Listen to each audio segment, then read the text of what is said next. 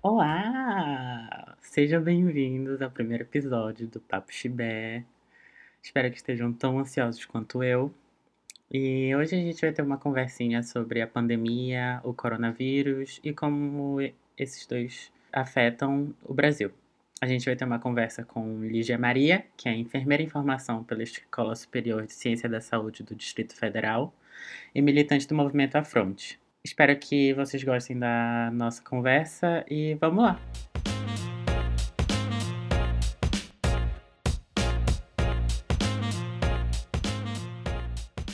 Bom, para a gente entender como isso afeta o Brasil, a gente tem que entender um pouco mais sobre o vírus e sobre como a gente chegou a esse ponto de pandemia. E o que é o vírus? O coronavírus, na verdade, é uma família de vírus que ataca o sistema respiratório e causa infecção.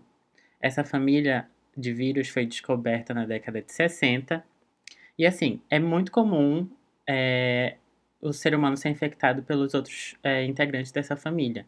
É, o, alguns dos integrantes, eles são responsáveis pela, por 30% das gripes comuns no mundo. Só que existem outros familiares desses vírus que são um pouquinho mais sérios. E eles não causam apenas uma gripezinha como esses outros. Esse novo integrante da família, o coronavírus, ou SARS-CoV-2, que causa uma doença denominada Covid-19, causam danos mais severos do que os outros familiares. Os sintomas mais comuns dessa doença são a febre, a tosse a, e a fatiga, no caso, o cansaço. Mas também é possível que os infectados apresentem outros sintomas, como a falta de ar, dores na garganta, diarreia, perda de apetite, paladar e olfato. Esses sintomas em si não são tão sérios, mas podem progredir para um quadro mais sério, os famosos casos de risco, que vocês já devem estar cansados de ouvir falar. São aqueles com problemas pré-existentes cardíacos ou pulmonares, além de diabéticos e idosos. Uma curiosidade sobre o vírus é que ele mata mais homens do que mulheres. Os motivos ainda não são conhecidos pela ciência, mas é possivelmente devido a fatores biológicos ou simplesmente porque os homens são mais relaxados com cuidados da saúde e higiene, que aliás é uma das principais armas contra esse vírus. É válido também lembrar que uma grande parte dos infectados não apresenta sintomas, mas continua espalhando o vírus. Isso dificulta muito o diagnóstico e o controle de contágio na população. E essa é uma das maiores armadilhas desse vírus. Como a maioria não apresenta sintomas, não sabe se está doente ou não, e faz com que o vírus se espalhe muito mais rápido. Devido a essa velocidade com que a doença se espalhou e também ao alto e crescente número de contaminados, foi necessário que a Organização Mundial da Saúde declarasse pandemia, é uma classificação usada quando existe um crescimento inesperado de uma doença em escala global. E por serem doenças que apresentam transmissão respiratória, elas dificultam o controle. E de onde veio esse vírus? Como a maioria já sabe, o vírus surgiu em uma, um mercado de carne em Wuhan, na China. E esse vírus é considerado um vírus zoonótico, que é um vírus que passa de animais para humanos. E cada vez mais esse tipo de vírus tem causado mais surto na humanidade talvez devido a uma questão comportamental e alimentícia do ser humano. Exemplo de outros surtos causados por vírus zoonóticos foi a SARS em 2002 e a MERS em 2012, ambos da família do coronavírus. Agora que a gente já conhece o vírus e a doença, vamos escutar a nossa convidada, Lígia Maria, falando um pouco sobre o impacto dessa doença no Brasil. Vai que é tua, Lígia. Bom, é, já estamos falando né, sobre coronavírus desde dezembro de 2019, quando a China anunciou a circulação desse vírus, até então desconhecido, e estamos vivenciando o impacto da Covid-19, que é a doença causada pelo novo coronavírus, há dois meses, quando os casos começaram a crescer muito e a OMS decretou o estado de pandemia. É, em todo o mundo e de forma mais delicada aqui no Brasil, a gente vivencia a pandemia sob múltiplas perspectivas. É importante a gente encarar tudo não só pela ótica de saúde, em termos de assistência em si, mas também com um olhar sociopolítico, compreendendo que a saúde não é só ausência de doença e por ela perpassam os determinantes sociais também. É justamente essa interpretação multifatorial que nos leva ao caminho da compreensão desse momento pelo olhar da política pública de saúde. E assim a gente entende como a pandemia, o aumento do número de casos e o Sistema Único de Saúde vão dialogar. É importante a gente lembrar que o Brasil é uma das poucas nações que possui um sistema universal de saúde, ou seja, um sistema que abrange todos os cidadãos e cidadãs sem nenhuma distinção. E é um sistema que está presente em diversos âmbitos, como a assistência em saúde propriamente dita, mas também a vigilância sanitária, ambiental, epidemiológica, o acesso a medicamentos, o sistema de transplantes, o maior programa de imunização do mundo, enfim, uma variedade absurda de ferramentas é, que vão dar o aporte né, de qualidade de vida à população com o financiamento dos muitos encargos tributários que os cidadãos dispensam ao Estado.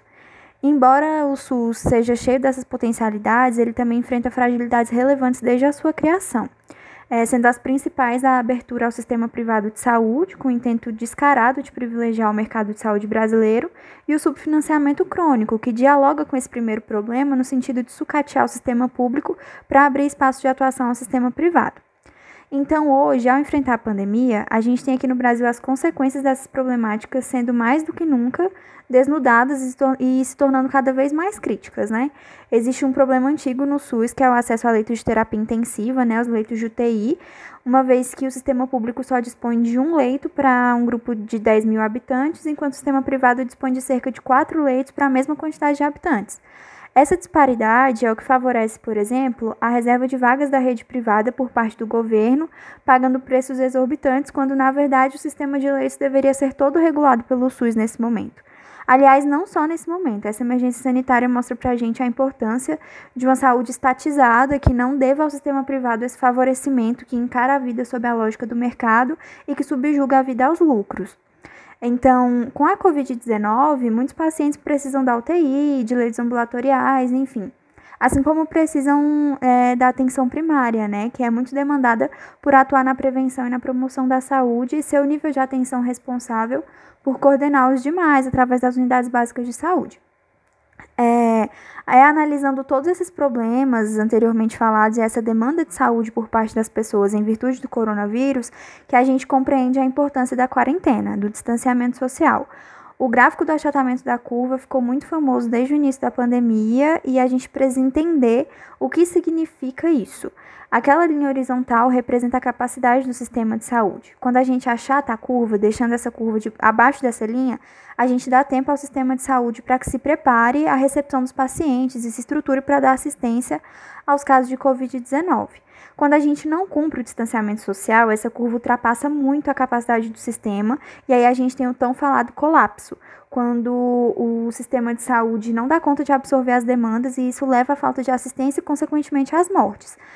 Portanto, é imprescindível que a gente cumpra a quarentena, fique em casa, quem pode, né, para que o sistema de saúde consiga se preparar e dar conta da quantidade de casos. Existe muito questionamento sobre o adiamento do pico da pandemia. Isso, inclusive, é usado pelos negacionistas para descredibilizar as evidências sobre o distanciamento social. Mas vale a gente se esforçar para entender que o objetivo é justamente esse, adiar o pico da pandemia. O pico corresponde ao momento com mais número de casos, né, em que o sistema de saúde está criticamente ocupado e o distanciamento social ele não só freia a transmissão, diminuindo o número de casos, como também potencializa a capacidade de abrangência do sistema, o que consequentemente vai adiar o pico.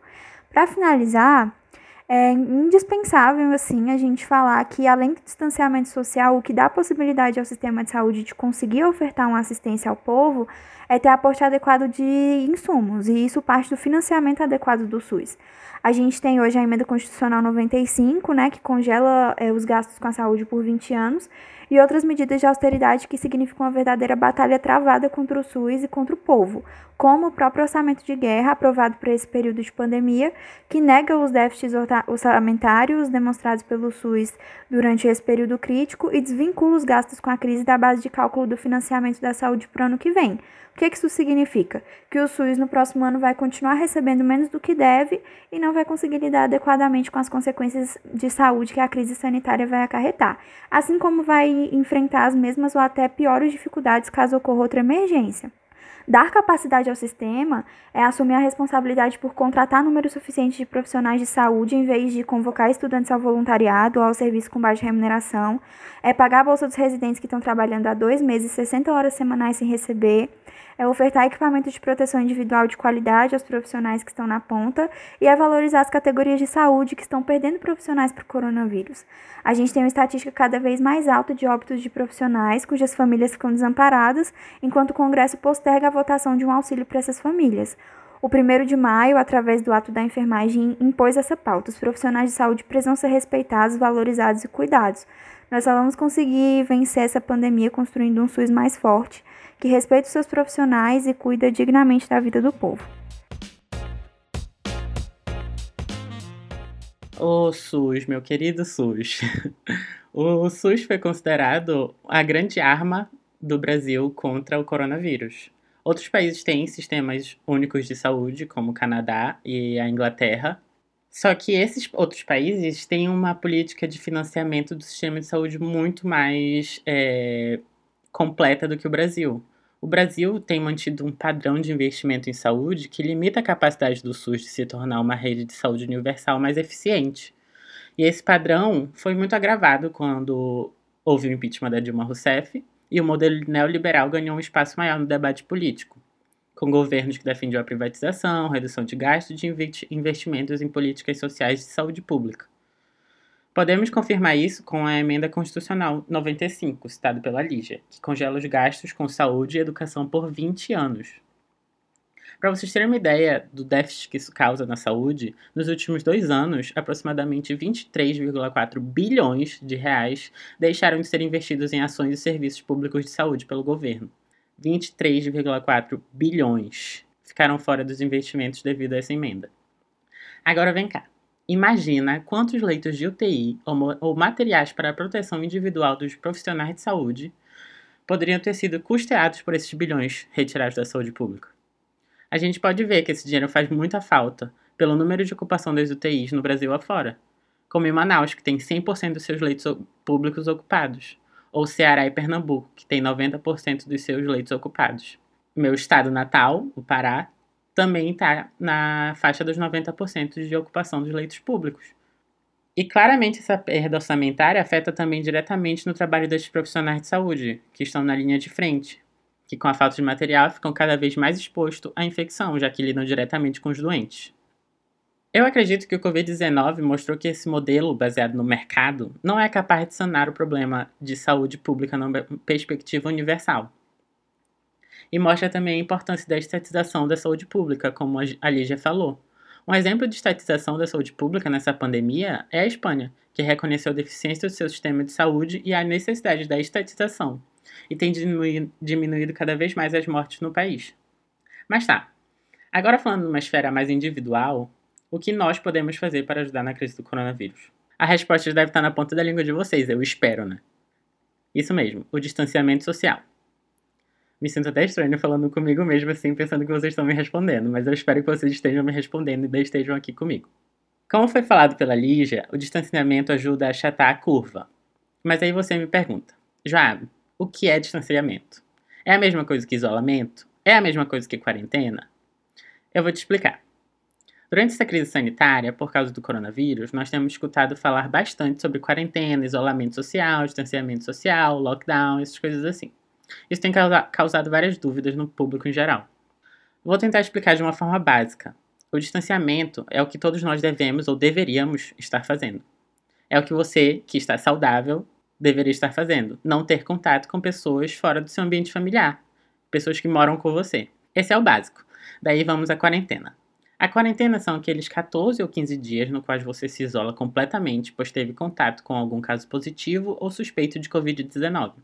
Você se isola por não ter certeza de estar contaminado, por não ter certeza, não correr o risco de contaminar outras pessoas. Por fim, o isolamento social é recomendado para quem já testou positivo, ou seja, você fica isolado de toda e qualquer pessoa porque você está doente. Vamos recapitular. Distanciamento social. Você está saudável e não quer se infectar. Quarentena. Você pode estar infectado e não quer infectar outras pessoas. E o isolamento é quando você já está infectado e não quer infectar outras pessoas. Essas medidas são de extrema importância para diminuir o número de contágio e também ajudam a adiar o pico, desafogar o sistema de saúde e evitar mortes.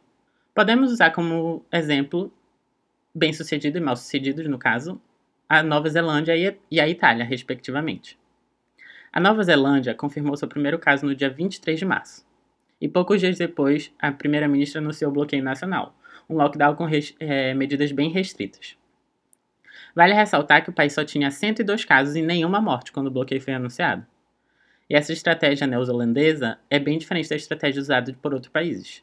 Enquanto os outros países tentam atrasar a chegada do vírus aos poucos, com medidas leves, a estratégia da Nova Zelândia foi eliminar o vírus o mais rápido possível.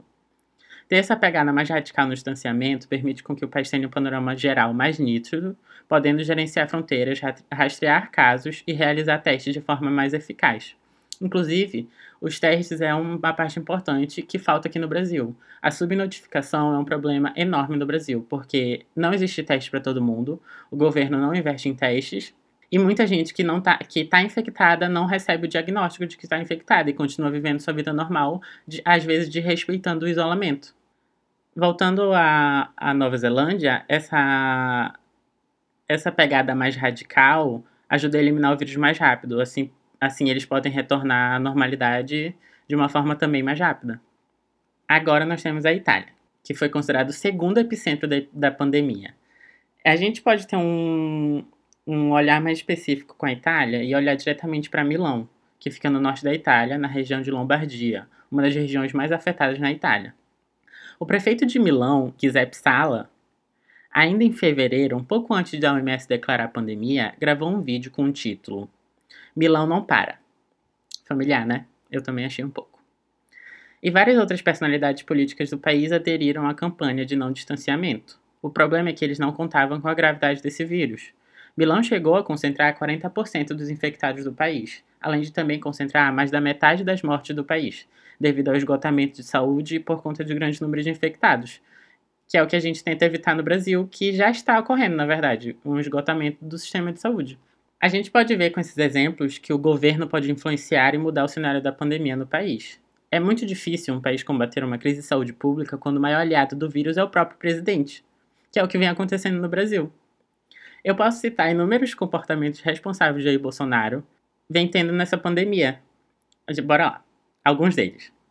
Minimizou a doença, negou a gravidade da pandemia, receitou remédios que não tinham seus efeitos benéficos comprovados, desdenhou da vida de milhares de brasileiros que morreram a fazer declarações como: Não sou coveiro. E é a vida. Todos nós iremos morrer um dia. Entre outras falas horrendas.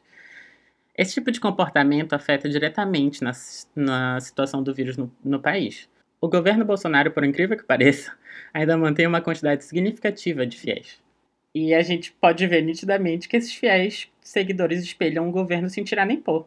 No Brasil tem havido uma onda de manifestações não só contra o distanciamento, mas também antidemocráticas. Manifestações negacionistas no país onde o número de infectados e mortos só cresce. Negar a importância do distanciamento não é só um posicionamento irresponsável, como também é um comportamento genocida. E o mais preocupante é esse tipo de manifestação genocida e antidemocrática ter apoio do presidente da República. Acho que já deu para entender um pouco que eu sou hater do Bolsonaro. E eu sou mesmo. Bom, por hoje é isso. para finalizar, fiquem em casa, lavem as mãos, usem máscaras e desobedeçam ao presidente, por favor. E vamos lutar por um SUS mais forte e eficaz. Não esqueça de compartilhar esse episódio com os amigos e inimigos também, vocês que sabem. Quero agradecer a Lígia por ter cedido todo o seu conhecimento para esse podcast recém-nascido. Ela arrasou demais, né? Espero que tenham gostado deste chibazinho de hoje. Beijos e até a próxima!